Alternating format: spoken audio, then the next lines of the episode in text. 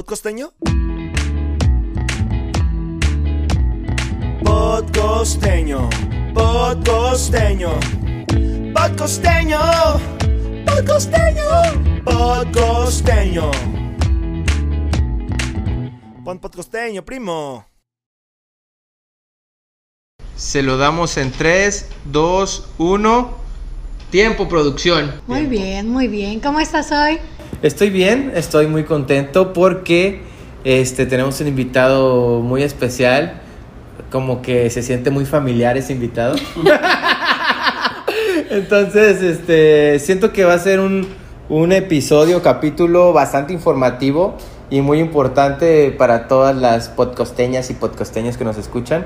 Entonces, no sé, tú, Ney, ¿cómo te sientes el día de hoy? Bien, hoy venimos combinados, me gusta. Sí, yo así siempre me he visto, regularmente. Creo que todo el staff de Podcosteño viene combinado y es precisamente por un motivo especial. Decía Román que este va a ser un capítulo muy informativo y la verdad es que sí, ¿no? Generalmente, pues, creo que somos muy bromistas en, en, en, en, el, los capítulos de Podcosteño y hoy no va a ser la excepción tampoco, pero tiene un toque un poquito diferente, ¿no? Hoy estamos aquí para informar, para comunicar, incluso si tienen preguntas también a lo largo del capítulo que las vayan poniendo por ahí durante el estreno, porque este día, este capítulo, hoy queremos aprovechar para compartir información relacionada a este mes, octubre, que es el mes de la prevención contra el cáncer de mama. Entonces vamos a tener una persona muy especial que conoce perfectamente al derecho y al revés este tema y que nos va a estar apoyando con ello. Si tienen dudas, déjenlos en los comentarios. 2500 la consulta, entonces...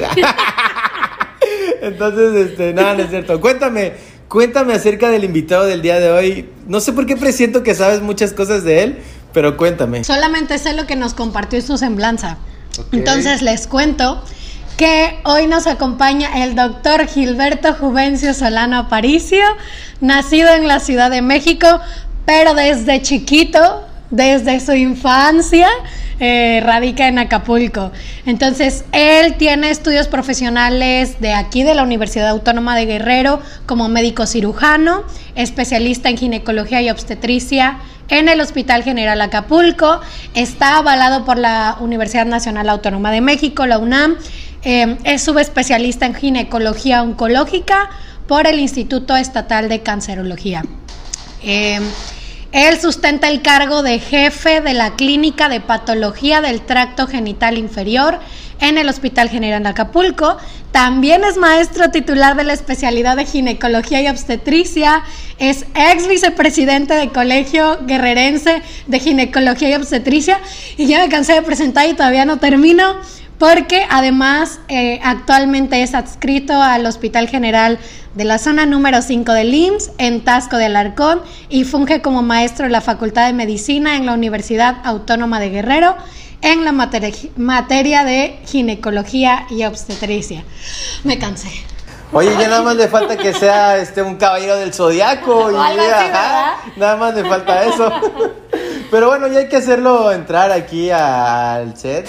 Entonces, nuestro invitado está aquí. Ya ves, me pude teletransportar acá con ustedes, Eso, muchachos. bienvenido, ¿cómo estás? Muy bien, muy bien, muy bien. Gracias por invitarme. La verdad, muy contento, muy honrado porque pues ustedes me inviten, a pesar de, bueno, mi hermana, mi amigo, estamos aquí juntos y pues muchas gracias. Fíjate, este, ¿cómo lo voy a decir?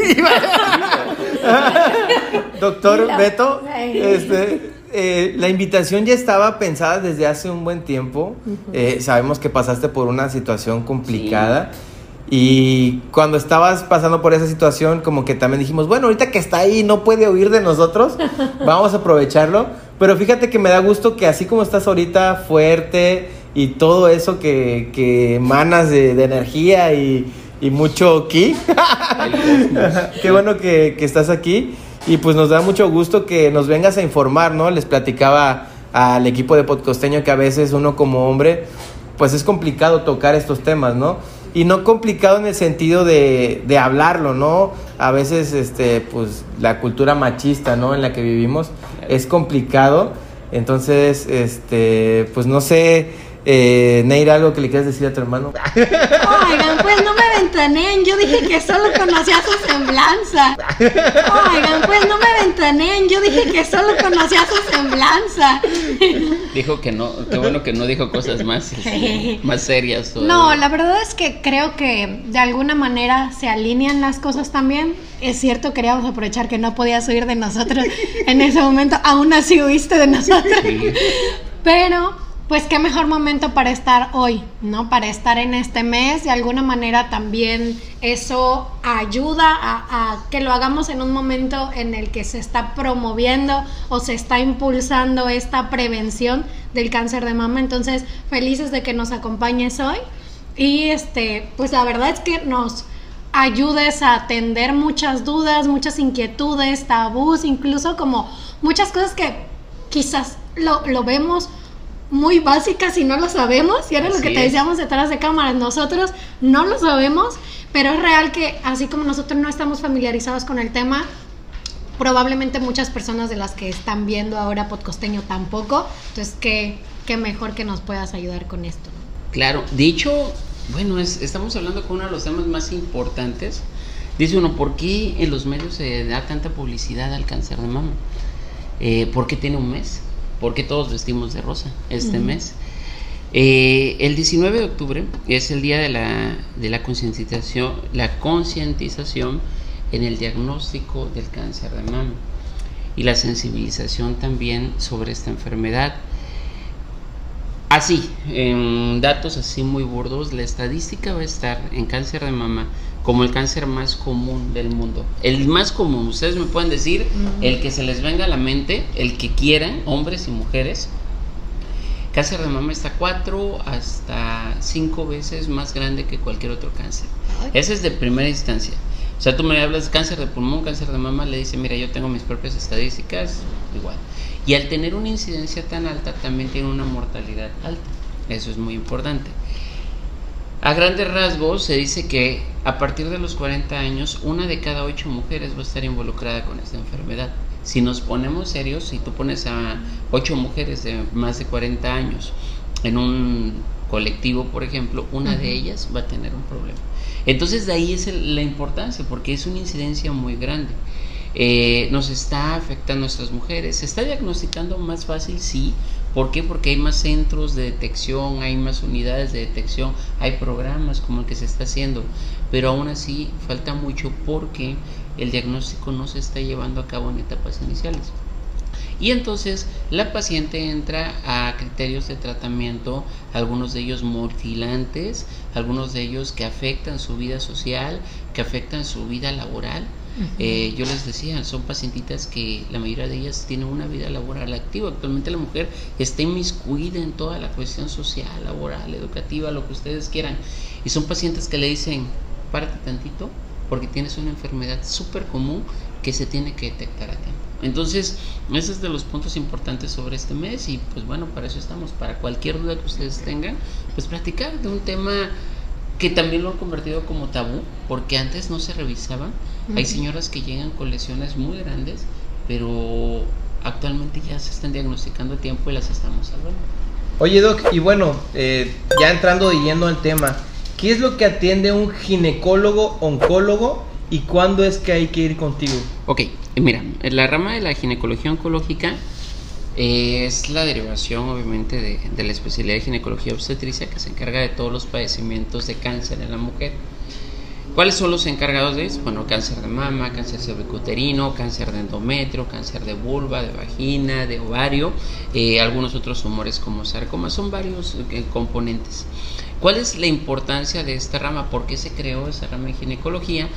Porque anteriormente quien llevaba todo ese concepto eran los cirujanos oncólogos, pero se vio que los principales cánceres y específicamente a nivel mundial eran más originados en la mujer y lo- o los llamados cánceres ginecológicos. Número uno, cáncer de mama. El segundo, cáncer cervicuterino. De hecho, en Estados Unidos es cáncer de endometrio el número uno por la obesidad. Y entonces dijeron, bueno, ok, hay cirujanos que pueden llevar a cabo el tratamiento de ellos, pero la sensibilidad, el manejo, el conocimiento de la mujer y las patologías en la mujer, pues se lo dejas a los ginecólogos. Y entonces por eso fue la derivación. Cuando acuden con nosotros? Pues bueno, desde detecciones hasta tener la enfermedad. Lo ideal es que acudan con nosotros, todos los ginecólogos oncólogos, en la detección oportuna, ya sea hacerte un papanicolao, realizarte una colposcopía para cáncer uterino, eh, acudir a tus revisiones mamarias a partir de los 18 años de autoexploración, 25 años cada año, acudir 40 años con tus estudios de imágenes revisarte a ciertas edades, hacerte un ultrasonido pélvico, o sea, hacer una revisión eh, preventiva y cuando ya está presente la enfermedad, que lo detectara cualquier otro médico, es con quien lo tienes que derivar automáticamente. ¿Por qué? Porque es el que va a tener un poquito más la especificidad para darte un tratamiento. ¿Y por qué decidiste estudiar oncología? Mira, por muchas razones. Cuando tú entras en la carrera de ginecología, eh, aparte de tu base donde, donde yo me formé en el Hospital General Acapulco, te mandan a rotar a diversas instituciones a, a tener, se llaman rotaciones eh, de, subespecialidad. Vas a oncología, medicina materno-fetal, urología, entre otras cosas, biología, reproducción. Pero la oncología tiene dos puntos importantes. Una, como ginecólogo y ser médico quirúrgico te da una mayor fuerza y te da mayores armas quirúrgicas. Se puede decir que eres como que de los puntos más altos en la habilidad.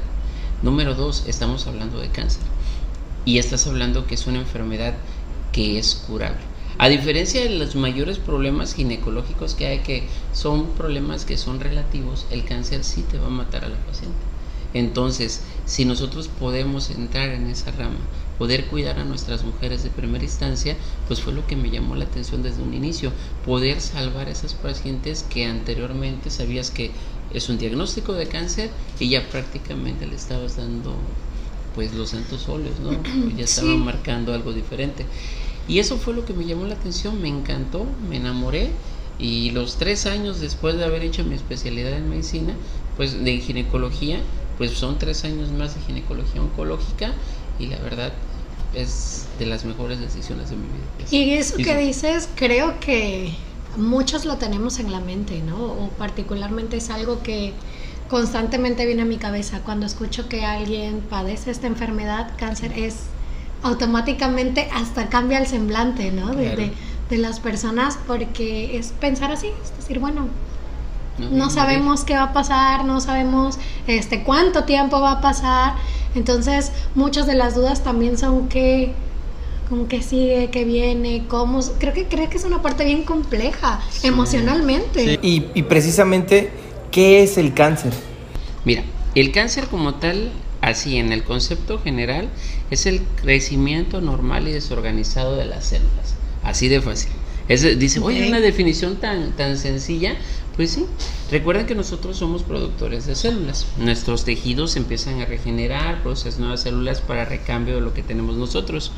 Y se supone que en nuestro cuerpo tenemos un regulador que mide la velocidad del crecimiento y si alguna célula está mal o viene dañada, tratas de repararla. Si no la puedes reparar, la eliminas, así de fácil. Así es de correcto y frío nuestro cuerpo. Pero el cáncer existe una alteración en esos reguladores de que hagan en la velocidad de lo que crece una célula y si la célula viniese dañada, daños en los reparadores celulares. Entonces, imagínate, crece una célula normal. Aparte crece más rápido de lo normal y eso se va multiplicando, multiplicando, multiplicando, multiplicando, multiplicando y obviamente dependiendo el órgano o el tejido que sea afectado, pues todos los trastornos que tiene el sistema. Y aparte tiene la capacidad de, dependiendo del tipo de tumor, irse hacia otros órganos, implantarse y crecer, crecer, crecer, crecer, crecer. Ese es el la definición como tal, a grandes rasgos. ¿Eso es lo que se llama metástasis? La metástasis es la implantación de un tumor de un órgano a otro. Eso es. Oh, manches. Sí. Sí, es algo. ¿Y por qué crees que esté, o a qué crees que se deba que mayormente sea en el cáncer de mama, como comentaste? Mira, hay varios factores de riesgo. eh, de primera instancia nosotros hemos dicho, ¿no? Todas las mujeres, como te dije, una de cada ocho mujeres va a tener este problema a partir de los 40 años. Se dicen que hay varios factores. Eh, uno de ellos, así muy marcado, pues el hecho de ser mujer ya está así aunque hay cáncer en hombre. Factores hereditarios, se habla mucho de algunos genes que están orientados a desarrollar. El gen se llama BRCA1.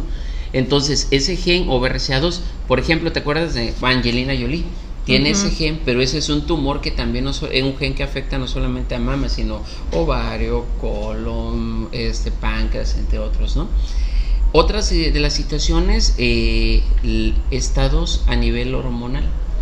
El exceso de estimulación hormonal también puede llevar a cabo porque la mamá es dependiente de hormonas. Y el cáncer es un tumor que crece o puede generar cambios por la sobreestimulación hormonal. Dices, ok, pues aquellas pacientitas que toman terapia de reemplazo hormonal, sustituciones hormonales en corta dosis, pero el estimulador hormonal más amplio que vamos a tener a nivel social es el tejido graso. Entonces, ahí vamos al otro.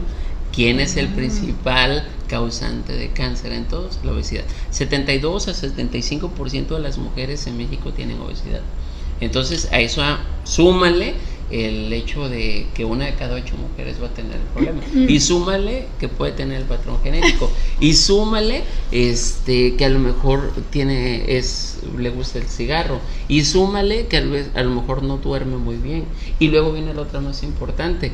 Actualmente las mujeres inician su vida reproductiva ya después de los treinta y tantos años, cuando anteriormente era antes. Entonces también que inicien una vida reproductiva ya más adelante, es normal, están entrando a la vida productiva y a los 35, 36 y es su primer embarazo. Entonces le dieron todo ese tiempo de estimulaciones hormonales a la mujer y aparte de ello no lactan.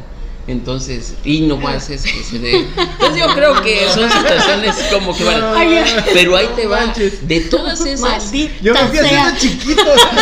no, es que luego se los digo porque, de hecho, se los hago con el comentario. Y aparte de eso, les puedo decir que de todas formas, el 50% de las mujeres con diagnóstico de cáncer no tienen ningún factor de riesgo. O sea, o sea, estamos amolados por todos lados. Por todos lados. Y dices, ¿y la torre cómo está eso? Pues sí, así de difícil es lo del cáncer de mama.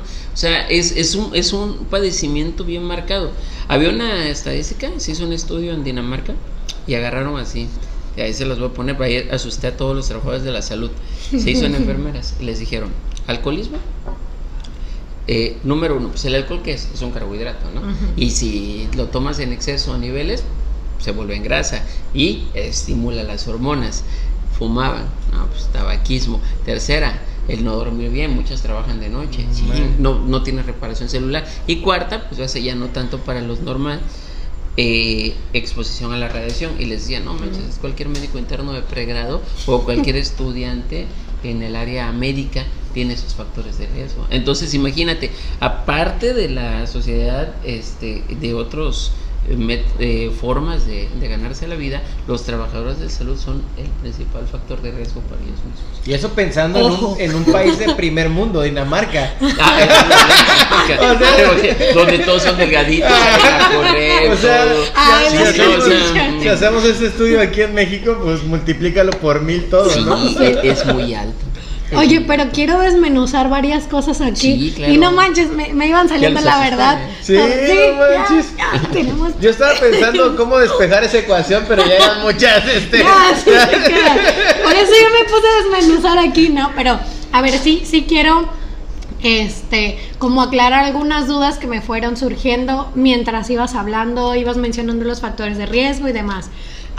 nos platicaste que era el cáncer lo enfocaste un poquito al cáncer de mama, hablaste del tejido graso, este, y muchos otros factores de riesgo, ¿no? Pero entonces, cuando ya lo bajamos específicamente al cáncer de mama, y ahorita porque te quiero preguntar también con los hombres, qué rayo, ¿no?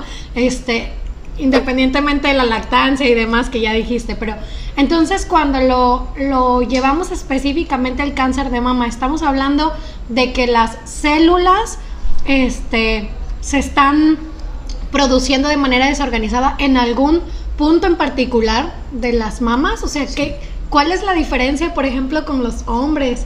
En Mira. ese caso, además de la lactancia y todas esas Ah, cosas ok. hormonales. Bueno, ¿no? ante todo todos tenemos mamas, ¿no? Ujú. Este, desde la nacimos con una línea que se llama líneas mamarias, que pues obviamente te producen varias varias glándulas mamarias que se van eliminando con el paso del tiempo.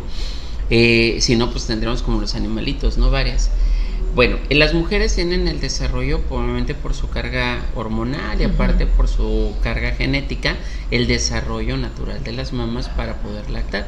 En el hombre también está presente, pero obviamente el no tener la estimulación hormonal ni la carga genética, pues automáticamente se quedan en fase latente, se podría decir.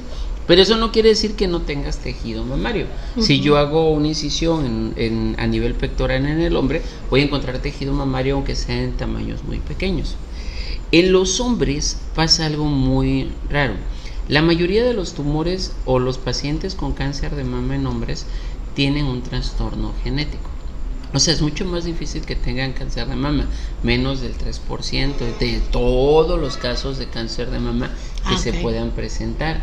Entonces, es, sum- es sumamente raro. O sea, a lo mejor tienen una línea familiar con alteraciones en el gen BRCA1 o BRCA2 y a lo mejor tuvo un familiar con cáncer de páncreas, de colon, de otras cuestiones y en él, ¡pum!, se detectó cáncer de mama.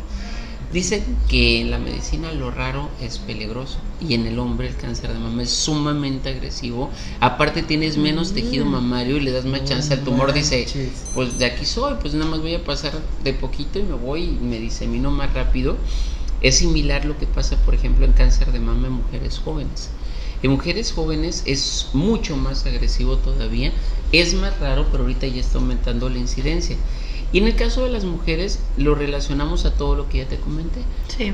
Obviamente ya tienen un tejido mamario establecido, su predisposición genética, ahora vienen los factores de riesgo, ¿no? Que vamos a estar encontrando. Pero esa es como que la diferencia entre los dos. En el hombre no se exenta de que la vaya a tener, sí la va a tener, pero es sumamente raro. Pero sí han habido casos muy marcados. Entonces todos nos tenemos que cuidar, pero nos vamos a enfocar a, las, a los que presentan la enfermedad con mayor frecuencia. Oye, y ahorita que hablabas de cuestiones hormonales, te digo, a lo mejor es muy básico. Entonces, hablando de cargas hormonales, ¿los métodos anticonceptivos hormonales influyen en esto? Mira, Puede ser. La ventaja de los métodos anticonceptivos recae en que hay que determinar dosis. Hay una importancia en la dosis. Eh, los anticonceptivos que normalmente se están utilizando son a base de progestágenos, o sea, no son estrógenos. El estrógeno, eh, la hormona que ustedes producen a nivel ovárico, que es la que les da su mejor calidad de vida que los hombres, viven más tiempo, se enferman menos que nosotros, mantienen su piel mejor, todo, todo lo que hacen las hormonas, este, en, en niveles equilibrados no hay ningún problema. Los anticonceptivos bloquean esa situación. ¿Por qué? Porque producen eh, progestágenos, entonces no generas estrógenos en abundancia y por ende, pues bueno, no tienes una estimulación a nivel de las mamas. Pero eh, hay algunos, por ejemplo los orales, que puedes tener pequeñas dosis de estrógenos y altas de progestágenos. Muchos lo querían relacionar con ello, no se han visto estudios significativos. Las mujeres que están en la etapa de la menopausia o en el climaterio, que es cuando tienen sus trastornos hormonales por la baja de los estrógenos de manera natural, luego tienen terapia de reemplazo hormonal. Pero ahorita actualmente es a microdosis también. ¿Por qué? Porque anteriormente había oral, afectaban obviamente al giro y tenías riesgo de presentar. Pero si hacemos un estudio, porque sí se da mucho miedo en ese aspecto, en relación, y voy a ser insistente, al exceso de calorías en la dieta en el día, pues yo creo que le tiene más miedo a tomarse un anticonceptivo o una terapia de reemplazo hormonal a tomarse un refresco. ¿Sí? Que en el refresco si te tomas uno de 600 mililitros, que sin decir marcas ni nada, pero si le medimos en kilocalorías, por cada 100 mililitros son 376 kilocalorías o calorías al día. Si lo multiplicas por 6, pues te van a estar dando más de casi 1800 y esa es la cantidad de calorías que vas a consumir en todo el día. Y eso hablando de que te tomasen Nada más refresquito. con el de 600. No manches. Por eso me Entonces, antoja otro vasito. y dice, no, yo no me voy a poner este, el- el- la terapia de reemplazo hormonal, pero al rato se echa una, un refresco, o se echan otras cosas. Entonces, son esos detalles. Por eso sí entran de los factores de riesgo, pero no es el que más influye. pues. Ya. Oye, Doc, y por ejemplo, aquí en Acapulco hay una estadística sobre los casos de cáncer de mama y dónde la podríamos encontrar. Mira, el lugar donde eh, se presenta con mayor frecuencia y el último estudio real, así serio que se hizo, es en el Instituto Estatal de Cancerología. Se hablaba más en la cantidad o la incidencia de pacientes en porcentaje de que ingresaron al instituto. El Ok. 40% de las pacientes con diagnóstico de cáncer de mama o de cáncer en el Instituto Estatal de Cancerología es la población total de mama. ¿Qué quiere decir? Del 100% de, de todos, niños, hombres y mujeres, el 40 hasta casi el 50% es cáncer de mama. ¿sí? Todo lo demás, ahí se los dejo, cáncer de colon, pulmón, cáncer de niños, el que tú quieras, eh, el que quieras. Entonces, próstata, que es el más común en hombres. Entonces, sí es muy importante saber que esa es una estadística muy alta. El otro, que mujeres, es cervicuterino, que es punto y aparte. Pero mama sigue siendo así, uf, exponencial. Hay un gran problema. Los programas en Guerrero ya se está implementando por el Instituto Estatal de Cancerología, pero aún así no hay un programa, no hay como que una cobertura todavía tan amplia. De hecho, no hay una cultura todavía de detección real de cáncer de mama. Hay pocos especialistas eh, que se enfocan en eso. Entonces por ahí es como que una disyuntiva, es el tumor más grande, pero no todos lo manejan adecuadamente o no se concientiza el riesgo que puede tener. Y pensando precisamente en el estado de Guerrero me hace pensar, por ejemplo, en, en los lugares, estamos pensando en Acapulco, ¿no? Un lugar a lo mejor donde tenemos una concentración de población y tienen, entre comillas, eh, el acceso a un hospital, ¿no? En, en los otros poblados de otros lugares de Guerrero, me imagino que hay gente que quizá falleció y ni siquiera sabían que fue por cáncer o quizá nunca se atendieron Así es. o quizá no les dieron chance de ir a revisarse. O sea, me hace pensar en muchas cosas porque pensando cuántos hospitales habrá en el estado y cuántos tienen acceso a eso, quizá la estadística aún podría ser más grande, ¿no? Sí, de hecho ese es el problema. Mira, se supone que de las siete regiones del estado de Guerrero, cada una tiene que tener un hospital general de zona, ¿no? Y se supone que cada hospital de zona debe de tener sus centros de salud. En cada centro de salud tienes que acudir a revisión. Si te detectan algo, te mandan al hospital. Y del hospital, si detectan algo, te mandan al concentrado que está en Acapulco. En Chilpancingo están haciendo un hospital eh, también de detección o de manejo ambulatorio de cáncer. Los casos sencillos se quedan ahí y los otros los envían para acá Acapulco. Se escucha muy fácil, pero muchas de las personas no acuden a su revisión. ¿Cuándo hay que, hay que ir a revisión médica? Se dice que a partir de los 18 años, toda mujer, toda mujer tiene que aprender a autoexplorarse. Yo soy de la idea de que debe ser mucho antes o enseñarle a las mujeres desde mucho antes, desde que inician con su crecimiento mamario. A partir de los 25 años, mínimo una vez al año acude con tu médico. Y eso sí, es como normativa, acudir con tu médico, que te haga una exploración mamaria y si te va a hacer algún estudio de imagen, que te lo haga. Y a partir de los 40 años, obligatoriamente tu mastografía. Te lo puedes hacer. Si tuvieras un fami bueno, si tuvieras implantes mamarios, por ejemplo, eh, te haces una resonancia Eso es magnética. Así es. Manches, sí, Pero te sí. tienen que solicitar una. Sí, pues imagínate, te van a hacer una mastografía, pues el implante y quedó, ¿no? Buen plástico. buen plástico. Firme, firme. firme. Entonces te hacen una resonancia magnética y te la tiene que solicitar tu médico. Si no te la pide, pues algo que lo que te pueda pedir o un ultrasonido mamario. Si tienes un familiar con cáncer de mama directo, desde 10 años antes de la edad que se presentó en el familiar, hay que revisarte. O sea, si se presentó a los 41 años, desde los 31 cada 6 meses te está revisando, revisando, revisando, revisando, porque el riesgo es mayor. Oye, qué bueno que mencionaste ahorita todos estos estudios, este, que a partir de tal edad, que no sé qué, que los nombres, pero ¿por qué son diferentes los tipos de estudios y por qué varían en la edad. O sea, porque a unas personas es, bueno, ahorita dijiste lo de la resonancia magnética, que tiene mucho sentido, pero ¿por qué a algunas personas es un estudio de imagen y qué es un estudio de imagen y por qué a otras personas es otro? Porque eh, sobre todo pienso en las personas de mi edad, ¿no? Que, que, estamos, ok, me quiero hacer este estudio, pero no me dejan hacerme este estudio y entonces, ¿qué tengo que hacer? ¿Cómo le hago? Porque se supone que el punto de partida es la detección temprana, ¿no? Entonces, ¿qué, ¿Qué certeza tengo a partir de aquí? ¿Cómo? ¿Qué hago? ¿Con quién voy? ¿Qué? Ok, aquí lo importante es que te sepan decir, orientar cuál es el estudio. Ajá. La mastografía se utiliza a partir de los 40 años porque el tejido mamario cambia de ser tejido mamario como tal a tejido graso. ¿Por qué? Porque ya la función como tal de tejido mamario pues ya es ya ya no es útil, se puede decir. Entonces se modifica tejido graso porque después de los 40 pues vamos a tener un productor de estrógenos que es la grasita que queda eh, a diferencia de los ovarios, ¿no? Entonces cambia ese tejido graso el, eh, las mamás y el mastógrafo lo puede visualizar mucho mejor, o sea, te da una imagen más clara, cosa que no lo hacen mujeres más chiquitas de los 40 años. No es por la radiación, ¿eh?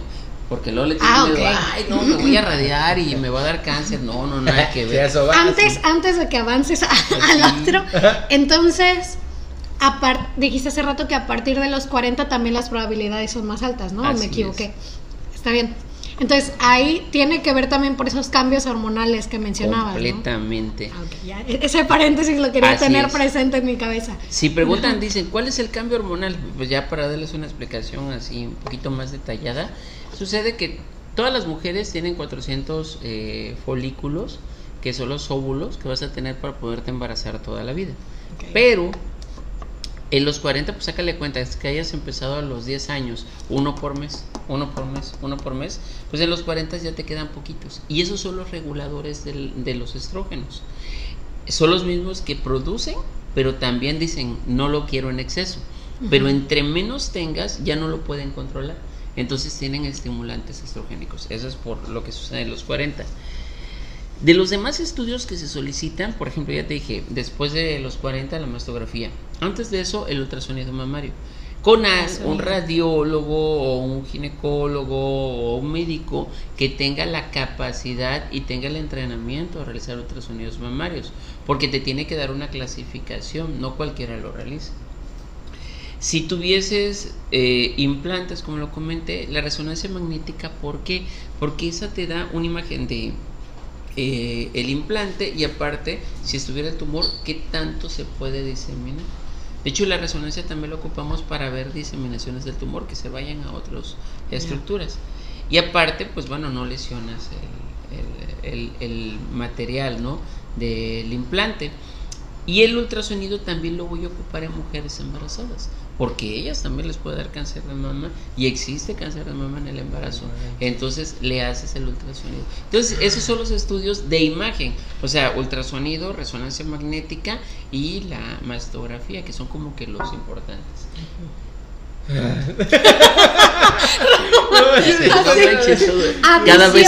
Adicional a las revisiones exploratorias que tenemos que hacer con mujeres constantemente, ¿no? O sea, eso es punto y aparte. Oye, Doc, esta pregunta es a nombre de varios amigos que tengo que me hicieron llegar la pregunta. Y la pregunta es que si el tamaño de los senos influye en la probabilidad de que tengas o no cáncer de mama. Puede influir, sí, porque entre más tejido tienes más oportunidad de tener cáncer. Eh, eso es por obvias razones. Tiene un pro y un contra, ¿no? El pro está en que, pues bueno, tienes un tejido mamario muy grande, tienes un tumor y hay un poquito más de espacio para que él se vaya a diseminar. Entonces le corre un poquito más de tiempo para poder salir e irse por los ganglios axilares. Mujeres con pechos más pequeños con el mismo tumor del mismo tamaño, pues dice, oye, pues puedo salir mucho más rápido de aquí. Esa es como que la diferencia. Obviamente entre mayor tejido mamario, este, esa es la contra. Si tienes más posibilidades de presentar un tumor, claro que sí, pues tienes más tejido que una mujer que no lo tiene tanto. Eh, ¿Por qué? Porque el tumor se presenta en los ductos mamarios, que es el tejido más común. Puede ser en cualquier otro de las partes anatómicas de la mama, pero el los ductos mamarios son el tejido más común. Entonces es donde se presenta el tumor más frecuentemente. Entonces ahí es como que una disyuntiva, pero de todas formas entras de la, la misma estadística, una de cada ocho.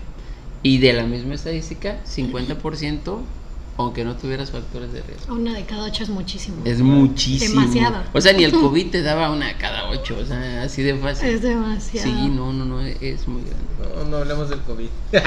Sí. otro tema, otro capítulo.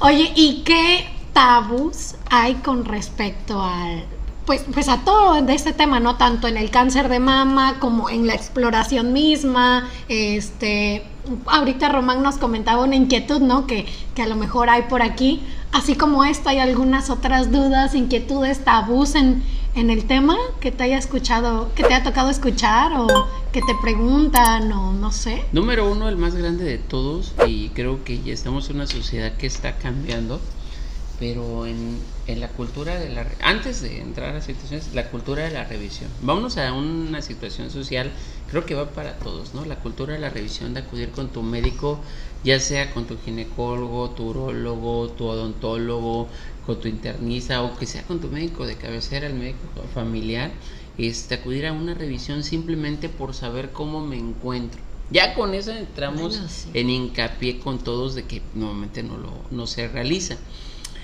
Entramos en la cuestión de la cuestión moral. En muchas en un- muchos poblados, en la cuestión de pareja, los esposos no dejaban revisar a las pacientitas. O en algunos de los casos las pacientes no acuden a revisión.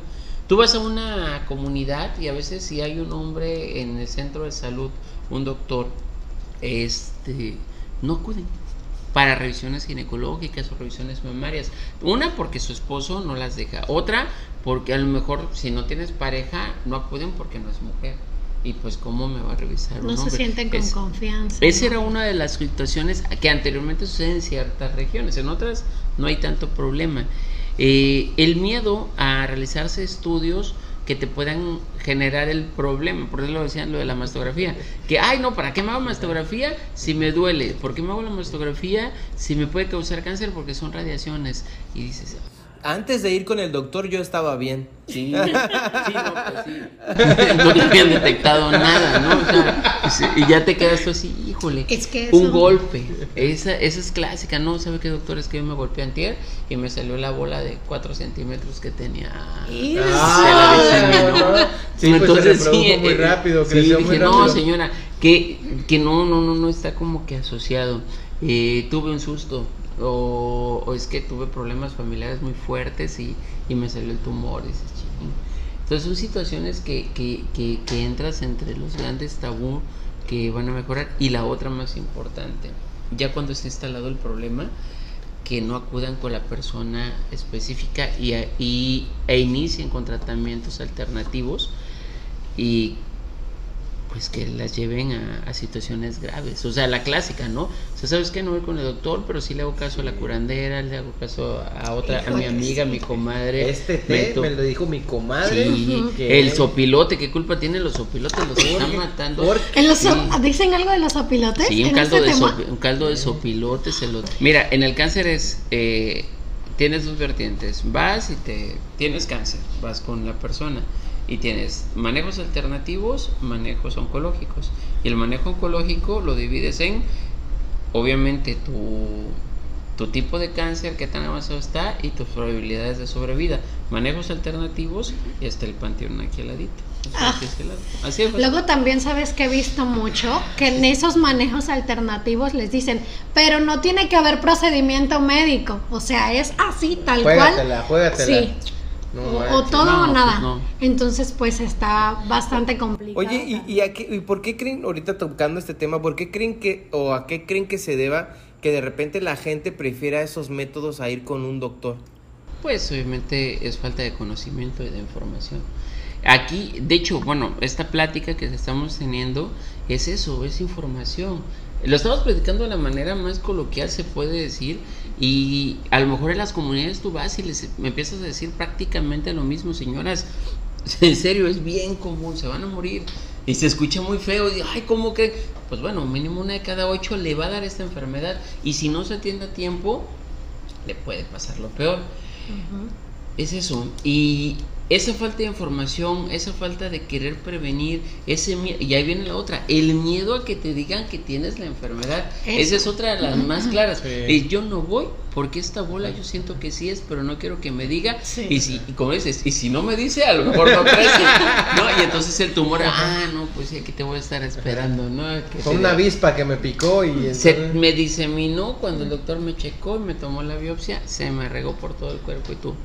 No, soy. Pues, Oye, Doc, y fíjate que estábamos platicando ayer con, con, Miriam Mineira y ya ves que para muchas otras cosas siempre se habla de del método de la prevención, ¿no? Porque el mexicano, o no sé si en general el, el, el latinoamericano tiene la costumbre de que prefiere arreglar un problema grande a prevenirlo, ¿no?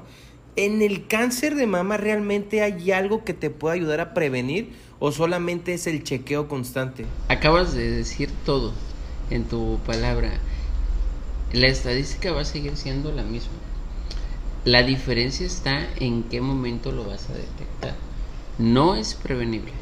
Eh, la única situación que pudieses tú prevenirlo es lo que hizo Angelina Jolie ¿no? Que se hizo una mastectomía profiláctica, se puso unos implantes bien padres, se quitó el útero, se quitó los ovarios, pero mi pregunta es, oye, ¿por qué? Porque su mamá, su prima, su familia tenía esos cánceres.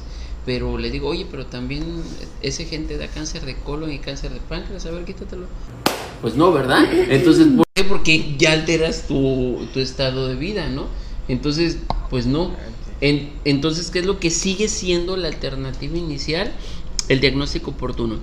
No es lo mismo que yo te diagnostique por estudios de imágenes un tumor de 0.7 eh, centímetros que tomemos la biopsia sea positivo y que te tenga que hacer una cuadrantectomía, preservo tu mama, te mando radioterapia, no, bueno, te mando quimioterapia, radiaciones y conservas tu mama y pues yo te voy a ver de aquí a 10 años como si nada, ¿sí? Y incluso mucho más, te puede pasar cualquier otra cosa de morirte por cáncer. A diferencia de que llegues con un tumor de 3 centímetros, 4 centímetros y que te tengo que quitar toda la mama. O Aquí es con un tumor de más de 5 o 6 centímetros o afección a la piel o ya con afección de ganglios y que te tengo que mandar a quimio, después te opero, después te doy radiación, después hormonoterapia y a ver eh, cómo nos va con un porcentaje de sobrevida más bajo. ¿Qué ventaja tiene este tumor? Que es curable. ¿Cuándo es curable con mayor frecuencia? Pues en etapas tempranas. Y ahora no solamente curable, también no en tratamientos en etapas muy pequeñas no es mutilante. Y eso a nivel psicológico también afecta porque las estás amputando. Entonces, que le conserves la mama o que con un estadio temprano que quites la mama al rato entran en sistemas de, de reconstrucción mamaria y entra el cirujano plástico y tenemos a la paciente con un estado de salud mucho mejor. Esa es la importancia. Por eso se les dice, chequense, cuídense, tóquense. Entonces no se puede prevenir de ninguna forma solo con chequeo. Chequeo. Eso no quiere decir que te descuide, que se descuiden, porque automáticamente con esa visión me van a decir, ah, pues Oye, me está diciendo que la obesidad, que a ver, más allá, pero todo aparte que, Oye, que no pues, tengas los factores. y aparte, y de por sí me dijo que el 50% de todas formas le va a dar. Y les digo, ah, no, sí, pero si, si tienes un cuidado de tu estilo y calidad de vida, pues tu riesgo es menos. Oye, Doc, y por ejemplo, si ya le detectaron a alguien, ya le quitaron, ya se, se curó, ¿hay un porcentaje también de que te vuelva a salir? Claro, dependiendo del estadio clínico, el tipo de tumor, porque también tienen sus nombres y apellidos, la velocidad de crecimiento celular de ese tumor, se llaman recurrencias de la enfermedad. Eh, durante los dos primeros años se revisan constantemente, de hecho los tres primeros años son de revisión cada tres meses. Donde se presenta la mayor recurrencia es en los primeros dos años. ¿Qué sucede? Que posiblemente en el área donde se presentó el tumor quedan pequeñas células y se genera el crecimiento otra vez, a pesar de que hayas quitado la mama. O a nivel de sus ganglios haya mandado una célula y le envía hacia otro tejido. O en alguna situación que se llama tumores sincrónicos o metacrónicos, que la otra mamá también presente el cáncer.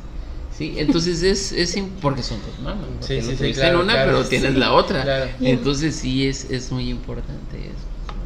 ¿Se puede presentar? Sí. Oye, pero además de todo esto, pues es, me imagino, el tratamiento costoso. Mira, por sí, es un tratamiento, no solamente el, manejo quirúrgico, sino el manejo a nivel eh, oncológico médico. Las quimioterapias, las radiaciones. En el estado de Guerrero, el único lugar que tiene eh, un acelerador nuclear eh, para dar radiaciones es el Instituto Estatal de Cancerología. Mujeres que tienen ISTE Seguro Social las mandan a México o a Cuernavaca. La Secretaría de Salud tiene al Instituto Estatal. Para ponerlos a grandes rasgos, pues ves el primer instituto después del Instituto Nacional de Cancerología que se formó en el país. Entonces por eso hubo mucho auge. Aparte, el doctor Arturo Beltrán es, eh, pues era de Chilpancingo, entonces todo el impulso, que fue director del Nacional de Cancerología, mandó todo el impulso aquí al estado de Guerrero. Entonces por eso tenemos un acelerador, no mandamos a nuestras pacientes a otro lado. Pero a nivel privado, pues es mucho más difícil. Muchas de las pacientes las operas, las quimioterapias existen oncólogos médicos en el estado, pero la radiación es como que el tabú más grande. Ya nosotros sabemos derivarlas por si la van a ocupar. Pero hasta hace unos años, y ahorita creo que todavía se mantiene, existía un programa que se llama gastos catastróficos.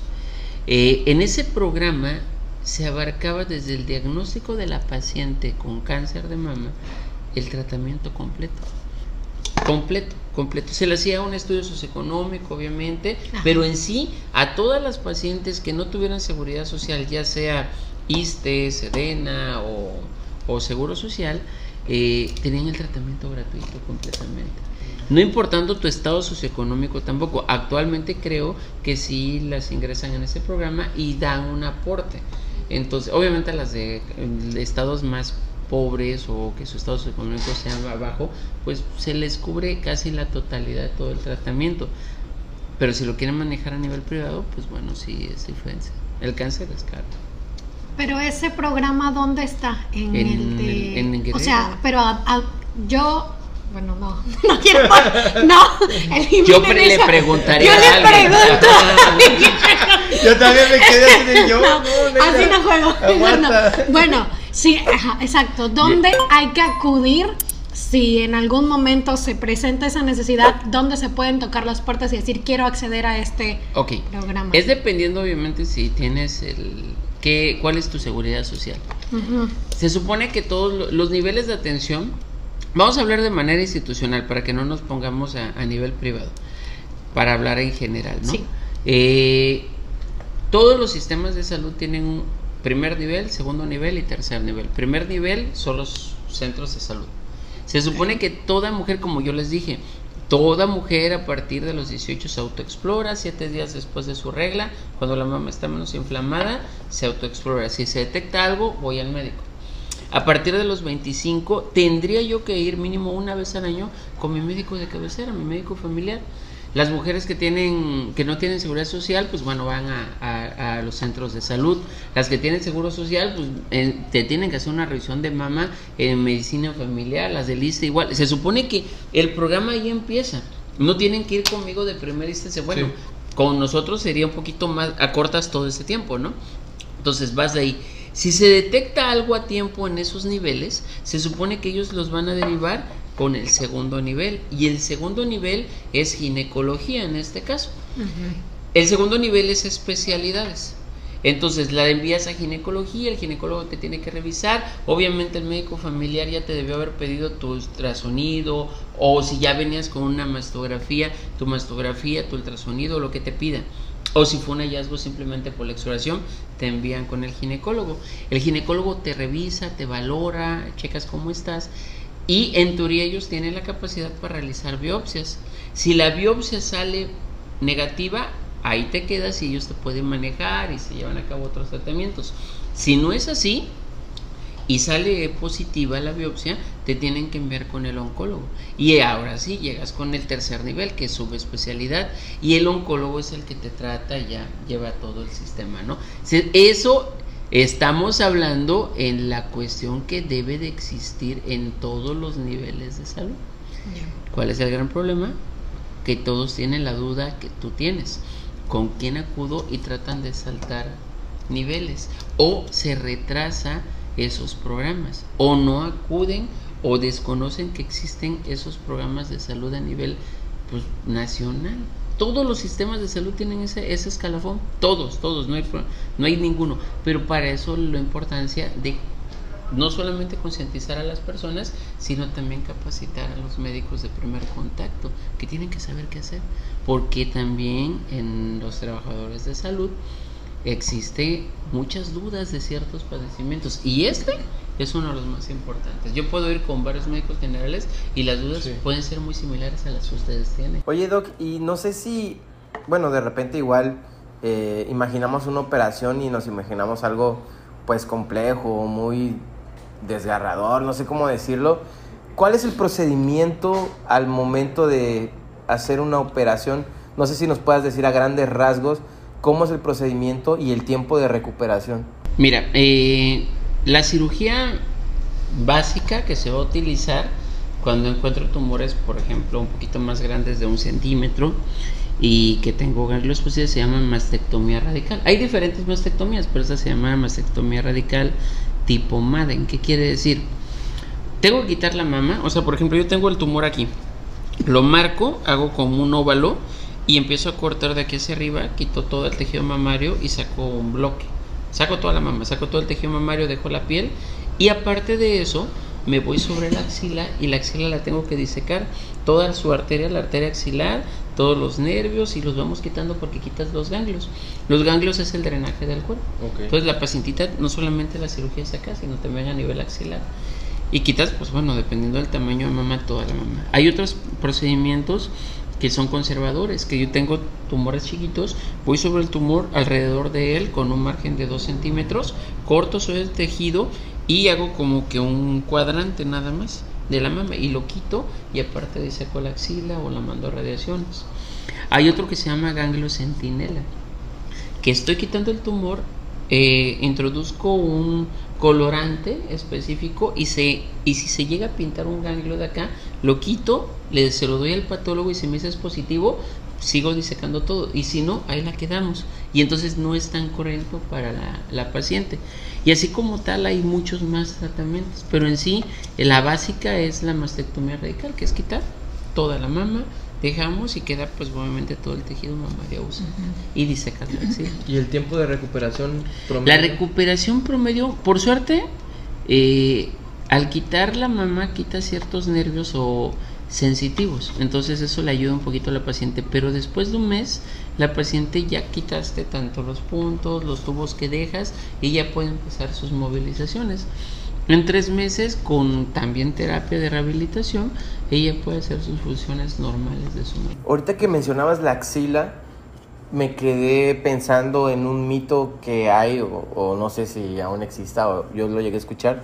Ya ves que de repente dicen de los desodorantes, que son antitranspirante y desodorante, y que supuestamente el antitranspirante que no te hace sudar también podría provocarte... El problema no está relacionado con el cáncer de mama. Está relacionado más a la obstrucción de los folículos. Y no es que te genere un problema ganglionar, sino lo que te van a generar, bueno, un problema de secreción. La axila pues tiene obviamente secreciones, tiene todos los conductos sudoríferos, entonces pues secretan sudor. Eh, entonces hay algunos desodorantes que evitan entonces se van a obstruir, es como si, como los barritos, pues se van a obstruir, pero en grandes cantidades. Entonces te pueden generar infecciones o afecciones a la axila, pero no afectan a nivel ganglionar. ¿Por qué? Porque es un sistema interno, al final de cuentas. Ya. Pues la verdad es que nos has dado bastantísima información y yo me voy con muchas cosas que pensar en, en Se esta, otro programa. De este ah, sí, no Pero eso es lo que buscábamos, ¿no? O sea, creo que ahora entendemos por qué la importancia, y nos lo dijiste desde el inicio, cómo surgió todo este mes de concientización ante el cáncer de mama. Le dijiste, bueno, es uno de los que tienen los, los índices, las estadísticas más altas y además hay muchísimos factores y como que hay mucho de por medio. Entonces creo que ahorita este programa, como decíamos al inicio, tiene un toque diferente. O sea, hicimos como el, el, una pausa, digamos, de nuestra programación, este ¿Cómo, habitual. Habitual, exacto. Aviso a la comunidad. Así es. Sobre todo porque también, por supuesto, queremos, y lo dices ahorita, Guerrero, eh, tenemos mucha desinformación en general. Sabemos este, a nivel nacional, pues también que somos uno de los estados que estamos menos informados. Este, entonces, vale en muchas cosas, ¿no? No, no necesariamente en el cáncer de mama, pero vale la pena que esto que estamos compartiendo aquí pues pueda llegar a todas las personas, ¿no? Entonces, pues también invitarles a sumarse a este movimiento em, o a este mes de la prevención del, cáncer de mama. Doc, a mí me gustaría decirte una cosa más, este, y algo que igual comentaba con ellas. A lo mejor, bueno, ya sabes, platicamos de los tabús y el machismo y esas cosas. Yo como hombre, ¿cómo puedo participar y apoyar este movimiento o cómo puedo ser un poco más participativo en este sentido. No sé si me explico. A lo mejor lo digo de forma personal, pero me gustaría que fuera un mensaje para todos los hombres en general. De hecho, es una información para todos porque todos tenemos una mujer importante en nuestra vida. Todos, todos, ¿no? Sea cualquier nivel, tenemos una mujer en nuestra vida. Entonces, por ello, nosotros no solamente tener esta información y transmitirla, sino también aprender a explorar. Por ejemplo, obviamente dependiendo la cercanía de, con tus, de tus mujeres. Por ejemplo, entre hombres, con tu pareja, tú le puedes preguntar, oye, ¿te, ¿sabes cómo revisarte? ¿Te puedo ayudar a revisarte? Eh, o si no es así, simplemente con que transmitan la información. Tú puedes llegar a tu casa y decírselo a tus familiares cercanos, a tus hermanas, a tus primos, a tus mamás, a tu papá, a todos, y transmite la información en, grupo. Entonces, eh, pueden informar, hoy sabes que acabo de leer que ustedes se tienen que explorar de esta manera, oye, va, acompáñame, te acompaño al doctor. ¿Qué edad tienes? No, pues tengo 25, 20. Te vamos a hacer una ultrasonido mamario. Vamos a que te revise el doctor. Mamá, ¿ya te hiciste tu mastografía? Oye, amiga, eh, te fuiste a checar, amiga, ahorita que está en boga los implantes, ¿no? Oye, amiga, te dice, y oye, ¿te realizaron estudios de magia antes? Híjole, no, ah, pues vente, vámonos, que tenga una resonancia magnética. Y entonces todo eso es importante en cuestión de cómo podemos apoyar. Estar informados e informarle a nuestras mujeres que, que hay alternativas y que se chequen simplemente siendo un poquito más incisivos en el cuidado de ellas y esa es la manera que podemos participar. Anteriormente el tabú era no vayas porque te va a revisar un doctor, ya sea hombre o mujer, ¿eh? ¿Por qué te va a revisar una, un doctor o una doctora? No, ahorita, oye, ¿qué te revisa el médico? No has ido a revisarte. ¿Cuándo te toca tu papá Nicolau? ¿Cuándo te toca tu ultrasonido mamario? Oye, ya te fuiste a checar los dientes. Oye, todo eso, todo eso es muy importante. Oye, y también, también, em, pues para ir cerrando un poquito, creo que mucho pensamos y lo hablamos ahorita de la paciente, ¿no?